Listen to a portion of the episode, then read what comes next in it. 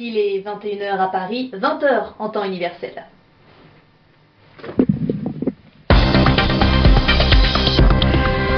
Céline Pellarin. Euh, bonjour, bienvenue dans votre journal en français facile. Dans cette édition, la large victoire de Benoît Hamon qui remporte la primaire de la gauche à la présidentielle française face à Manuel Valls. Nous serons en direct des quartiers généraux des deux candidats dès le début de ce journal. Aux États-Unis, le décret de Donald Trump sur les réfugiés qui provoque l'indignation d'une large partie de la communauté internationale. La chancelière allemande condamne la décision du nouveau président américain. Et nous retrouverons Yvan Amar à la fin de cette édition pour décortiquer une nouvelle expression de la semaine. Le candidat socialiste à la présidentielle française sera Benoît Hamon. Il vient d'être élu à l'issue du second tour de la primaire de la gauche. Il remporte le scrutin avec plus de 58% des voix contre un peu plus de 41% pour Manuel Valls. On va tout de suite au quartier général de Benoît Hamon à la mutualité à Paris. Anissa El Jabri, vous êtes sur place et Benoît Hamon doit prendre la parole d'un instant à l'autre. L'ambiance est à la fête. Oui, la musique vient tout juste de s'interrompre. Benoît Hamon est là, il devrait prononcer ses tout premiers mots. Il est en train de les prononcer euh, avant qu'il prononce ses tout premiers mots. Le premier, euh, le porte-parole de la campagne le signalait dans l'hypothèse de manifestation de joie. Merci de rester calme pour que tout le monde puisse euh, l'entendre. Une salle à l'image des meetings de Benoît Hamon pendant cette campagne. Beaucoup de jeunes, Vincent Payon et Anne Hidalgo, silencieux dans cet entre-deux tours, sont également annoncés. Après ce discours qu'il est en train de prononcer, vous entendez derrière il vient de saluer euh, les militants de sa campagne. Après ce discours, nous attendons la traditionnelle photo entre les deux adversaires à Solferino, une photo qui était loin d'être acquise, dit un député aubriste. C'est dire la tension qui perdure dans ce discours en ce moment. Benoît Hamon fait des gestes à des mots pour rassembler euh, les socialistes et au-delà, car ici on évoque déjà la suite de la campagne, réussir l'entrée dans l'atmosphère du candidat passé dans la course à l'Elysée, la cinquième place dans les sondages à la quatrième, devant Jean-Luc Mélenchon. Anissa Jabri en direct du fief du quartier général de Benoît Hamon qui parle en ce moment et qui, a, qui remporte le scrutin avec plus de 58% des voix selon les résultats partiels et provisoires. Et on rejoint à présent Valérie Gass. Vous êtes à la maison de l'Amérique latine où l'ambiance n'est pas à l'euphorie, pas à la fête chez les partisans de Manuel Valls. Manuel Valls qui vient de féliciter son adversaire. Oui, hein, c'est fini pour Manuel Valls. Il a perdu et il a perdu largement, avec plus de 17 points de différence. Manuel Valls n'a pas réussi à inverser la tendance du premier tour. On ne peut pas dire hein, que cela a été une surprise ici. D'ailleurs, rien n'avait été prévu pour fêter une éventuelle victoire. Un signe qui ne trompe pas. La déception avait été anticipée ici parmi les membres de l'équipe et ils ont encaissé la mauvaise nouvelle sans bruit. Manuel Valls n'a pas tardé à venir s'exprimer. Hein. Pour entériner la défaite et féliciter, comme vous le disiez, Benoît Hamon, qui est désormais, a-t-il dit, le candidat de notre famille politique, candidat qu'il a assuré de sa loyauté. Et puis, il a voulu tourner la page sans amertume, hein, en disant que les défaites font partie de la vie politique et de la démocratie, et en affirmant qu'il n'avait aucune rancœur.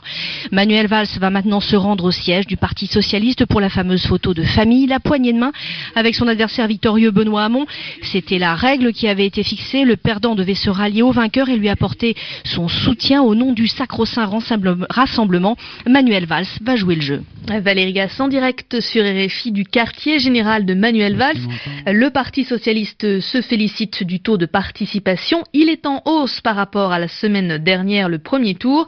À 17h, en effet, il y avait 23% de votants en plus qui se sont déplacés dans les bureaux de vote. Et pour suivre cette soirée électorale, RFI vous propose à 23h, heure de Paris, une édition spéciale second tour de la primaire de la gauche présentée par Loïc Bussière. À droite également, c'est une journée importante pour la présidentielle en France. Le candidat des Républicains, euh, François Fillon, a prononcé un discours à la Villette, c'est près de Paris, pour relancer sa campagne. Son camp a en effet vécu une semaine difficile avec le scandale qui implique son épouse. Pénélope Fillon est soupçonnée d'emploi fictif. Elle aurait été payée sans avoir travaillé. Le parquet national financier enquête sur des détournements de fonds publics et des abus de biens sociaux. La mobilisation se poursuit aux États-Unis face à l'interdiction d'entrer sur le territoire des réfugiés et des ressortissants de sept pays musulmans et ce pendant quatre mois. La Maison-Blanche défend cette mesure signée vendredi par le président Donald Trump. 109 personnes sont actuellement détenues aux frontières et environ 200 personnes n'ont pas pu prendre leur vol, leur avion pour les États-Unis.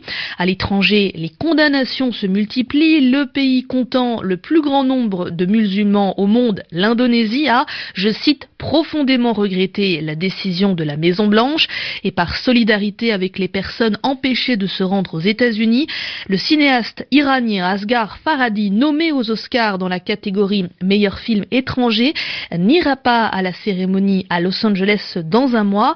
Quant à la chancelière allemande Angela Merkel, elle, juge, elle juge injustifiées ces mesures américaines. À Berlin, Nathalie Versieux.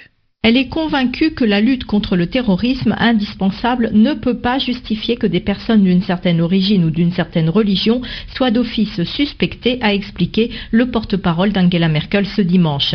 Omid Nouripour, député du Bundestag né à Téhéran et disposant de la nationalité allemande depuis 2002, est l'une des premières victimes de la réglementation Trump. Chef adjoint du groupe d'amitié parlementaire entre les États-Unis et l'Allemagne, il s'attend à ne plus pouvoir se rendre aux États-Unis malgré son passeport diplomatique.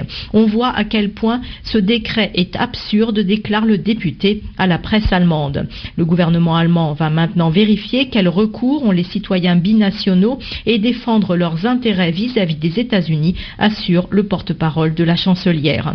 Nathalie Versieux, Berlin, RFI. Et on va parler de sport. La France est devenue championne du monde de handball pour la sixième fois de son histoire grâce à sa victoire ce soir contre la Norvège avec un score de 33 à 26. Une nouvelle étoile a brodé sur le maillot des experts. Les experts, c'est le surnom de cette équipe tricolore. Et c'est une victoire à domicile que les Bleus ont savouré, ont fêté avec les milliers de spectateurs à Paris-Bercy. Et puis du football, la Coupe d'Afrique des Nations avec la qualification du Ghana face à la République démocratique du Congo avec le score de 2 à 1. Les Ghanéens seront face aux Camerounais pour la demi-finale et puis le dernier dernier quart de finale se joue en ce moment. C'est l'Égypte qui est face au Maroc et à la mi-temps, il y avait match nul. Et du côté de la Côte d'Ivoire, sachez que le sélectionneur Michel Dussuyer a démissionné après la défaite des éléphants sortis dès la phase de poule alors qu'ils étaient tenants du titre, c'est-à-dire vainqueurs de la dernière édition de la Cannes.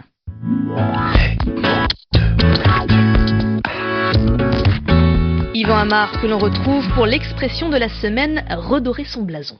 Avec le sommet de l'Union africaine, l'Éthiopie veut redorer son image c'est-à-dire retrouver un peu d'un prestige perdu, faire bonne figure. L'année a été difficile, il y a eu des violences, un état d'urgence, alors il faut que l'Éthiopie redore son image, c'est-à-dire qu'elle retrouve une dignité qui a été un petit peu abîmée. Et cette expression, redorer son image, s'est construite sur le modèle d'une autre expression, redorer son blason qui a à peu près le même sens. Mais c'est un sens qui remonte loin. Et ça se comprend dans une situation où on a un roi et autour de ce roi toute une noblesse. Alors le symbole de chaque famille noble en Europe était représenté par son blason. Un blason, c'est une sorte de dessin géométrique qui est symbolique de la noblesse. C'est une construction de forme et de couleurs. On mettait ça au-dessus de la porte du château ou bien sur le drapeau du seigneur et on donnait aux couleurs différentes des noms particuliers. Azur pour le bleu, gueule pour le rouge, sinople pour le vert, et pour le jaune, bien sûr, c'était l'or. Alors, la couleur évoque le métal, et donc la richesse. Et l'expression redorer son blason, au départ c'est une plaisanterie. Hein. Bien sûr, on peut redonner de l'éclat alors sur le blason, mais il y a un autre sens possible. Quand une famille noble était vraiment pauvre, l'héritier pouvait toujours épouser une jeune fille riche, même si elle n'était pas noble elle-même.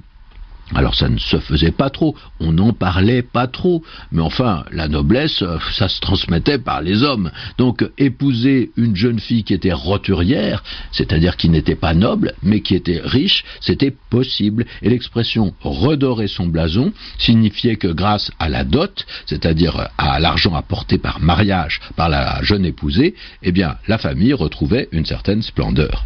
Yvan Amar sur RFI où il est 20h passé de 10 minutes, c'est la fin de ce journal en français facile. Le magazine que vous allez suivre est une